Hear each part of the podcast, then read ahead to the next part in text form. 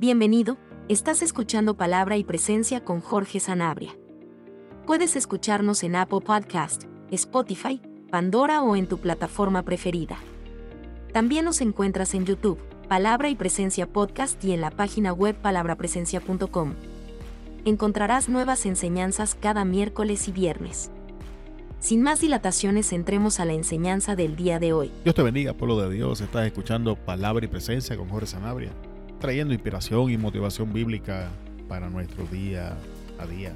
Y en el día de hoy vamos a dar inicio a una nueva serie de enseñanzas que va a estar bajo el tema lo que necesitamos verdaderamente. El, texto para la serie en general es Jueces capítulo 7 versículo 9 Aconteció que aquella noche Jehová le dijo, levántate y desciende al campamento, porque yo lo he entregado en tus manos.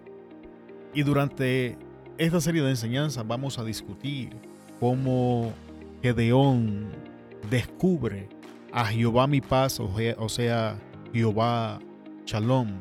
Pero al igual que hicimos con la serie de Abraham, donde él conoce y descubre, por decirlo de esa manera, a Jehová Jireh y vimos todo el aspecto práctico en la vida de Abraham y las cosas que tuvo que enfrentar y las formas en que le enfrentó para poder conocer al Dios que provee y gozar de la provisión que Dios ha hecho en su vida. De igual manera, en el día de hoy vamos a dar inicio a esta serie, lo que necesitamos verdaderamente y vamos a estar viendo el aspecto práctico de, esta enseñanza y es el propósito de esta serie de enseñanzas ayudarnos a ver qué cosas acontecieron, qué cosas fueron hechas, qué cosas dijo Dios que había que hacer, cómo reaccionaron los personajes de la historia para poder alcanzar lo que en este caso Dios tenía para ofrecer, que era paz. Desen de cuenta, amado hermano, que esta serie de enseñanzas no estoy hablando del carácter de Dios. Hay, increíbles enseñanzas hablando de esto. Yo me he sentado a leer tremendos libros en el tema, escuchar tremendas enseñanzas. Así que no es del carácter de Dios de lo que estamos hablando, es el lado práctico donde Dios le da instrucciones a las personas de lo que tienen que hacer para alcanzar lo que Él quiere proveer y beneficiar a sus hijos de lo que Él tiene para darle. También en las historias vamos a estar leyendo las cosas que las personas hicieron para terminar en la situación en la que se encuentran y qué cosas hicieron o fueron forzadas a hacer para salir de la situación. Ahora que hemos dado esta introducción, ¿qué le parece si oramos para entrar entonces a la primera parte de esta enseñanza en el día de hoy? Padre, a ti adoramos y bendecimos, a ti engrandecemos y glorificamos. Y en el nombre de tu Hijo, Jesús, Señor nuestro, venimos ante tu presencia y presentamos esta serie de enseñanzas que vamos a dar inicio. Hemos creído, Señor, que tú nos has ministrado, que tú has estado, Señor, poniendo en nuestro corazón estas cosas. Y te pedimos que nos ayudes, que nos guíes, que nos dirijas. Que nos ayudes, Señor, a través de tu espíritu a ver el lado práctico de estas historias. Que abras nuestro entendimiento, Señor, y glorifiques tu nombre. En esta hora, Espíritu Santo, te pido que tomes el control. Te pido que pongas la palabra en mi boca, porque tu palabra, Señor, es lumbrera a nuestros pasos. Tu palabra, Señor, es la roca en la que nos paramos. Tu palabra, Señor, es el camino por el que debemos caminar. Tu palabra, Señor, es el estándar por el que debemos vivir. Tu palabra, Señor, es el diccionario, por decirlo de esa manera, el que debe definir las cosas en mi vida. Y te pido perdón porque sabemos que muchas veces no caminamos en tu palabra y te pedimos, Señor, que nos enseñes tu palabra y nos ayudes a caminar por ella. Bendice a los hermanos y hermanas que han de escuchar la enseñanza y te pido, Espíritu Santo, que tú los toques, que tú les hables en este día, que Jesús sea glorificado y exaltado y antes que la palabra fluya, a ti doy la gloria, la honra, la alabanza y adoración. Gracias te damos, Señor, en el nombre de Jesús. Amén, amén, amén. Y para el día de hoy me gustaría hablar como tal bajo el tema cómo llegamos hasta aquí. Y vamos a estar en el libro de los jueces, capítulo 6, versículo 1. Y el texto dice, los hijos de Israel hicieron lo malo ante los ojos de Jehová, y Jehová los entregó en manos de Manián por siete años. Voy a leer el texto nuevamente. Los hijos de Israel hicieron lo malo ante los ojos de Jehová, y Jehová los entregó en manos de Madián por siete años. Y este es el texto que hace la, apertura a la historia de un juez llamado Gedeón. Este es el texto que nos introduce a los eventos que acontecieron que lleva que Dios se revele a Gedeón y lo envíe a luchar contra los madiaritas. Y este texto tiene gran información que es importante y tenemos la tendencia de pasar por alto. Y este texto nos lleva a hacernos la pregunta que tenemos como tema en el día de hoy. ¿Cómo llegamos hasta aquí? Es importante que tengamos presente, amado hermano, que el lugar en el que nos encontramos en el día de hoy es el producto de las decisiones de ayer. Que es muy probable que las cosas con las que estamos luchando hoy son los hábitos que se formaron ayer. Y que si no entendemos, amado hermano, cómo llegamos hasta aquí, y Dios en su misericordia nos sacara de la situación o nos sacara de lo que sea con lo que estamos luchando, las probabilidades de que regresemos a este lugar son altas porque no, no entendimos qué cosas hicimos o no hicimos que nos llevaron hasta ese lugar. Nunca aprendimos qué decisiones tomamos o cuáles decisiones no tomamos que debimos tomar, que le abrieron las puertas al camino que nos trajo hasta aquí. Si no entendemos cómo llegamos hasta aquí, es muy probable que no entendamos cómo formamos los hábitos que ahora nos están esclavizando y nos impiden movernos al lugar al que tenemos que movernos. Y el texto comienza diciendo que los hijos de Israel hicieron lo malo. Y esto nos enseña, amado hermano, que nuestras decisiones y acciones nos trajeron hasta este punto de nuestras vidas, que era lo que estaba diciendo hace unos segundos atrás. Y que la única excepción para esta situación es donde nuestro Dios nos confía con pruebas, como en el caso de Job, donde la crisis en su vida era la señal de que Dios se estaba preparando para hacer algo en la vida de Job. No sé si usted sabe esto, pero todo el proceso en la vida de Job estaba diseñado para que Job venciera los miedos que lo impulsaban a hacer los sacrificios y a buscar la presencia de Dios. Hay un momento en el momento de, la prueba, en el momento de, lo de la aflicción que Job estaba pasando, que Job dice, las cosas que más temía, mis peores miedos se hicieron realidad. Y para purgarlo de esos miedos, Dios permite el proceso. Sin embargo, tenemos que tener presente, amado hermano, que la crisis en nuestras vidas es la señal de áreas donde hemos sido negligentes, mediocres o le hemos abierto las puertas al pecado.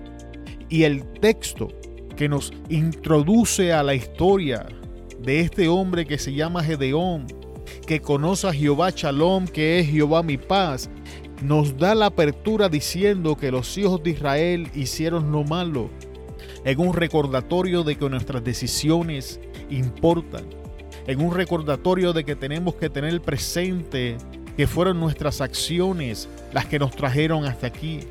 Sean nuestras acciones o nuestra pasividad, porque muchas veces pensamos que la pasividad no es una acción cuando entramos en ese estado de pasividad, hemos tomado la decisión de estar ahí. Ha habido una acción donde se tomó una decisión de que no íbamos a hacer nada o tomamos la decisión de que íbamos a dejar que otros tomaran decisiones de lo que se tenían que hacer pensando que estábamos haciendo lo mismo que Pilato intentó de lavarnos las manos en el asunto sin saber que las consecuencias nos iban a alcanzar de todas maneras. Así que sea que tomamos la decisión de hacer algo o tomamos la decisión de no hacer algo cuando debimos tomarlas, ambas cosas nos trajeron hasta aquí. Entonces el texto, amado hermano, después nos dice ante los ojos de Jehová. Todo lo que hacemos, amado hermano, bueno o malo, ante su presencia lo hacemos. El salmista hablando de este tema decía, ¿a dónde huiré de tu presencia? Si me voy a las profundidades del Seol, allí estás tú. Si me voy a, a las alturas de las montañas, allí estás tú. Y el salmista nos enseñaba que no había forma de huir de la presencia de Dios. Y nosotros, amados hermanos, que hemos sido sellados con el Espíritu Santo, es importante que recordemos que el Espíritu Santo está dentro de nosotros, que a donde nosotros nos movemos, el Espíritu Santo se mueve, que cuando nosotros estamos haciendo las cosas, sean buenas o sean malas, el Espíritu Santo está ahí presente dentro de nosotros y sea que lo hagamos bien y sea que lo hagamos mal, ante la presencia de nuestro Dios lo estamos haciendo. El apóstol Pablo, hablando de este tema, nos exhorta en Colosenses Colosenses 3:23 dice, todo lo que hagan, háganlo de buena gana, como si estuvieran sirviendo al Señor Jesucristo y no a la gente. Y esa es la traducción al lenguaje, actual. Eh, pero sin embargo, la misma versión, Palabra de Dios para Todos, dice, cuando hagan cualquier trabajo, háganlo de todo corazón, como si estuvieran trabajando para el Señor y no para los seres humanos. Y esto está relacionado a la información que el texto nos está dando de ante los ojos de Jehová, porque si nosotros entramos en la conciencia de que todo lo que hagamos tenemos que hacerlo como para el Señor, entonces nos vamos a ahorrar mal ratos y sin sabores en nuestra vida, nos vamos a ahorrar la tentación de ser mediocres, de hacer trabajos de poca calidad, de tomar decisiones irresponsables, porque todo lo que estamos haciendo vamos a tener presente dos cosas increíblemente importantes. Una, que lo estamos haciendo ante los ojos de Dios, ante la presencia de nuestro Dios. Y dos, que lo estamos haciendo para el Señor y que todo lo que hagamos, si lo hacemos para el Señor, entonces hay que hacerlo responsablemente, hay que hacerlo con excelencia y hay que poner lo mejor de nosotros a lo que sea que estemos haciendo. Si limpiamos pisos, ser lo mejores que limpiamos pisos. Si enseñamos, dar la mejor enseñanza que nos sea posible. Si predicamos, prepararnos lo mejor posible. Si cuidamos los niños, cuidarlos lo mejor posible. Sea lo que sea, hacerlo con excelencia, porque la Biblia nos enseña en el día de hoy dos cosas importantes, que lo estamos haciendo bajo la presencia de Dios y que todo lo que hagamos lo hagamos como para el Señor. Y el texto prosigue y nos enseña, y Jehová los entregó. Hemos aprendido, amado hermano, que el enemigo no puede simplemente decidir atacar nuestras vidas o hacernos daño en su mera voluntad. Que nuestro Dios y Padre Celestial tiene que dar autorización y establecer los límites de la prueba para que tal cosa acontezca. Esta historia es un ejemplo de esto. Job también nos modela este principio. Y en el Nuevo Testamento encontramos a Jesús diciéndole a Pedro que Satanás los había pedido para probarlos. Esto es Lucas 23:31. Después Jesús le dijo a Pedro, Pedro, escucha bien, Satanás ha pedido permiso a Dios para ponerle pruebas difíciles a todos ustedes. Y Dios se lo ha dado. Esa es la traducción al lenguaje actual. ¿Por qué este pedazo de información es importante? Hablamos de los atributos de Dios. Y muchas veces llegamos al punto de la soberanía de nuestro Dios. Y cuando hablamos de un Dios soberano y todopoderoso, cuando hablamos de un rey de reyes, señor de señores, significa que no importan los eventos que estén pasando, hay ciertas realidades que están controladas bajo este, estas, este, este, esta área de nuestro Dios, bajo su soberanía, bajo su poder, bajo su omnisciencia. Significa que Dios todo lo sabe, Dios todo lo ve, Dios todo lo puede y todas las cosas están bajo su control y que Dios toma las decisiones que Él quiere tomar porque son las mejores decisiones que pueden tomarse. Cuando vamos al libro de Job, que es una de las cosas que estoy citando en esta parte de la enseñanza, nos vamos a dar cuenta de que Job tiene una conversación con Dios y es Dios quien de hecho trae a Job a la conversación para darle inicio de, este, de esta manera al proceso en la vida de Job. Esto acontece dos veces. Encontramos a Jesús hablando con sus discípulos diciéndole exactamente lo mismo, que Satanás ha pedido permiso, así que es importante que metamos en nuestras cabezas y entremos a la realización de que Dios está al control de todas las cosas, de que nada lo que llega a nuestra vida llega por sorpresa o salió de la nada, o que como muchas personas enseñan, nuestras debilidades y pecados sencillamente nos avientan directamente a este tipo de circunstancias.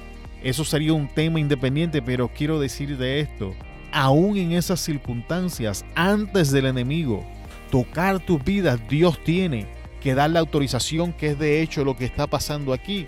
Cuando leemos el verso, dice que a consecuencia de que los hijos de Dios hicieron lo malo ante los ojos de Jehová, Jehová los entregó. No fue que el enemigo se levantó tomando oportunidad de que los hijos de Israel hicieron lo malo. No, no, no, no, no. Eso no es lo que el texto nos está enseñando. El texto nos está enseñando que porque los hijos de Israel hicieron lo malo ante los ojos de Jehová, Jehová tomó la decisión en su soberanía de entregarlos en las manos del enemigo. Así que tienes que entender, pueblo de Dios que me escuchas en el día de hoy, que si estás pasando un proceso es porque Dios lo ha autorizado y Dios ha establecido los límites de ese proceso. Y tienes que otra cosa que quiero clarificar en el día de hoy es que cuando estamos pasando estos procesos no podemos pensar que Dios permite cosas en nuestra que no permite cosas en nuestra vida más allá de las que podemos llevar. Eso está hablando de la tentación. Cuando Pablo habla en ese verso, porque no os ha venido ninguna tentación que sea sobrehumana, sino que con toda tentación Dios da la salida. La tentación y el proceso son dos cosas totalmente distintas. Dios permite procesos para cumplir un propósito específico en nuestra vida. Volvemos al caso de Job. En el caso de Job, estaba diseñado para pulgado de sus miedos. En el caso de Israel, en los versículos que estaba leyendo, estaba diseñado para llevarlos al arrepentimiento a través del sufrimiento por las consecuencias de sus decisiones. En el caso de los discípulos, estaba diseñado para purificarlos tal como se purificaba el trigo, que es lo que Jesús está explicando, zarandearlos como se zarandea el trigo. El trigo se tiraba al aire para que el aire pasara y se llevara las pajas y el trigo bajara. Y, es importante que entendamos eso. O sea que está, o, sea que Dios permite el proceso para purificarnos como el oro y así sucesivamente. Pero cada cosa que llega a nuestra vida, que Dios permite, Dios la permite por una razón. Nada llega así porque sí, tampoco llega sencillamente porque el diablo vio la oportunidad y se metió por la puerta. Esas enseñanzas están incorrectas. De hecho, esas enseñanzas son antibíblicas. La Biblia nos enseña constantemente de que todo lo que el enemigo hace tiene que hacerlo bajo la autoridad de Dios. Eso no significa que yo no soy responsable de vigilar. La Biblia también me dice que yo soy responsable de vigilar porque nuestro adversario, el diablo, anda como león rugiente buscando quien devorar. Eso, eso significa que yo tengo que tener cuidado cómo me comporto, las decisiones que tomo, qué cosas hago, para no darle ocasión al enemigo en mi vida. Pero una cosa no contradice al otro. Y, es importante que tengamos estas cosas presentes cuando hablamos de esto. Y el, único, el último punto que vamos a, perdón, me faltan dos puntos más para el día de hoy, perdonen, amado hermano. En donde los entregó en mano de Madián por siete años. Y esto nos habla, amado hermano, del medio y el tiempo que Dios determina y la duración del mismo. Porque esto es importante. Porque Dios establece los medios en los que el proceso va a acontecer y las limitaciones que el enemigo puede tomar en contra de nosotros. Y volvemos a la historia de Job. Cuando la conversación se da con Job, Dios autoriza a Satanás a tocar todas las posesiones de Job, pero no podía tocar a Job en sí mismo. Y cuando Satanás sale de la presencia de Dios, y continuamos leyendo la historia de Job, vamos a darnos cuenta que fue justamente lo que Satanás hizo. Satanás tocó sus hijos, sus ganados, todos sus bienes, todas las posesiones de Job. Pero a Job mismo no lo pudo tocar. La segunda vez vuelve a haber una segunda conversación y ahora Dios autoriza a que Job sea tocado, pero no se le permite a Satanás que lo mate. Cuando leemos la historia bíblica, la historia en el libro de Job, nos damos cuenta que eso es justamente lo que acontece. Satanás toca a Job, lo infecta con la lepra, Obviamente afecta todas sus relaciones, sus amigos los acusan, pero aún así Satanás no puede matar a Job. Volvemos ahora a los discípulos. Todo estaba limitado. Lo más que Satanás podía hacer era sacudirlos, era zarandearlos, era un ataque directo, pero no tenía autoridad para matarlos. Y ninguno de los discípulos muere, con excepción de Judas, que era el hijo de perdición. Así que tenemos que entender, amado hermano, que Dios es quien determina los medios, las limitaciones y el tiempo que vamos a estar en ese proceso. ¿Qué tiempo vamos a estar pasando esto? Solo Dios sabe. Lo que sí podemos confiar es que Dios está al control. De que independientemente de lo que esté pasando en nuestras vidas en el momento, en medio del proceso, por las razones que sean, sea que Dios lo permitió para trabajar un área en nuestras vidas, o sea que nuestras decisiones o la falta de las mismas nos han traído hasta este punto, que Dios está sentado en el trono, que Dios está al control, que Dios ya tiene un plan, que Dios ya determinó los límites de lo que estamos pasando y que Dios ha determinado un tiempo en el que vamos a estar en ese proceso. Y por último, y la mano de Madián prevaleció contra Israel. Nuestra desobediencia, amado hermano, y pecado nos posiciona en un lugar de derrota. Voy a repetir eso. Nuestra desobediencia y nuestro pecado nos posicionan en un lugar de desobediencia. Esta es la conclusión de la declaración al inicio del verso. Hicieron, los hijos de Israel hicieron lo malo ante los ojos de Jehová. Y Jehová los entregó en la mano de Madián por siete años. Y la mano de Madián prevaleció contra Israel. ¿Por qué la mano de Madián prevaleció en contra de Israel? Porque los hijos de Israel hicieron lo malo ante los ojos de Jehová.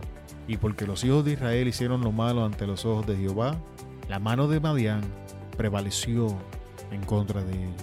Cada vez que decidimos desobedecer, cada vez que decidimos darle acceso al pecado, nos estamos moviendo de un lugar de victoria y nos posicionamos en un lugar de derrota. Y es una mentalidad que debemos de iniciar a desarrollar. Así que la pregunta en el día de hoy, amado hermano, sin importar dónde nos encontramos, esta es la apertura de esta serie. La primera pregunta que debemos hacernos en el día de hoy es, ¿cómo llegamos hasta aquí? Y vamos a repasar nuestras vidas bajo el lente de este verso. Solamente hablamos de un verso en el día de hoy. Pues ese 6.1, eso es todo lo que usamos como la introducción para la enseñanza de hoy. Vamos a analizar nuestras vidas bajo las cosas que hemos aprendido. ¿Qué cosas hicimos o no hicimos que debimos hacer que nos trajeron hasta aquí. Tener en consideración y presente de que todo lo que hacemos, bueno y malo, ante la presencia de nuestro Dios, lo hacemos.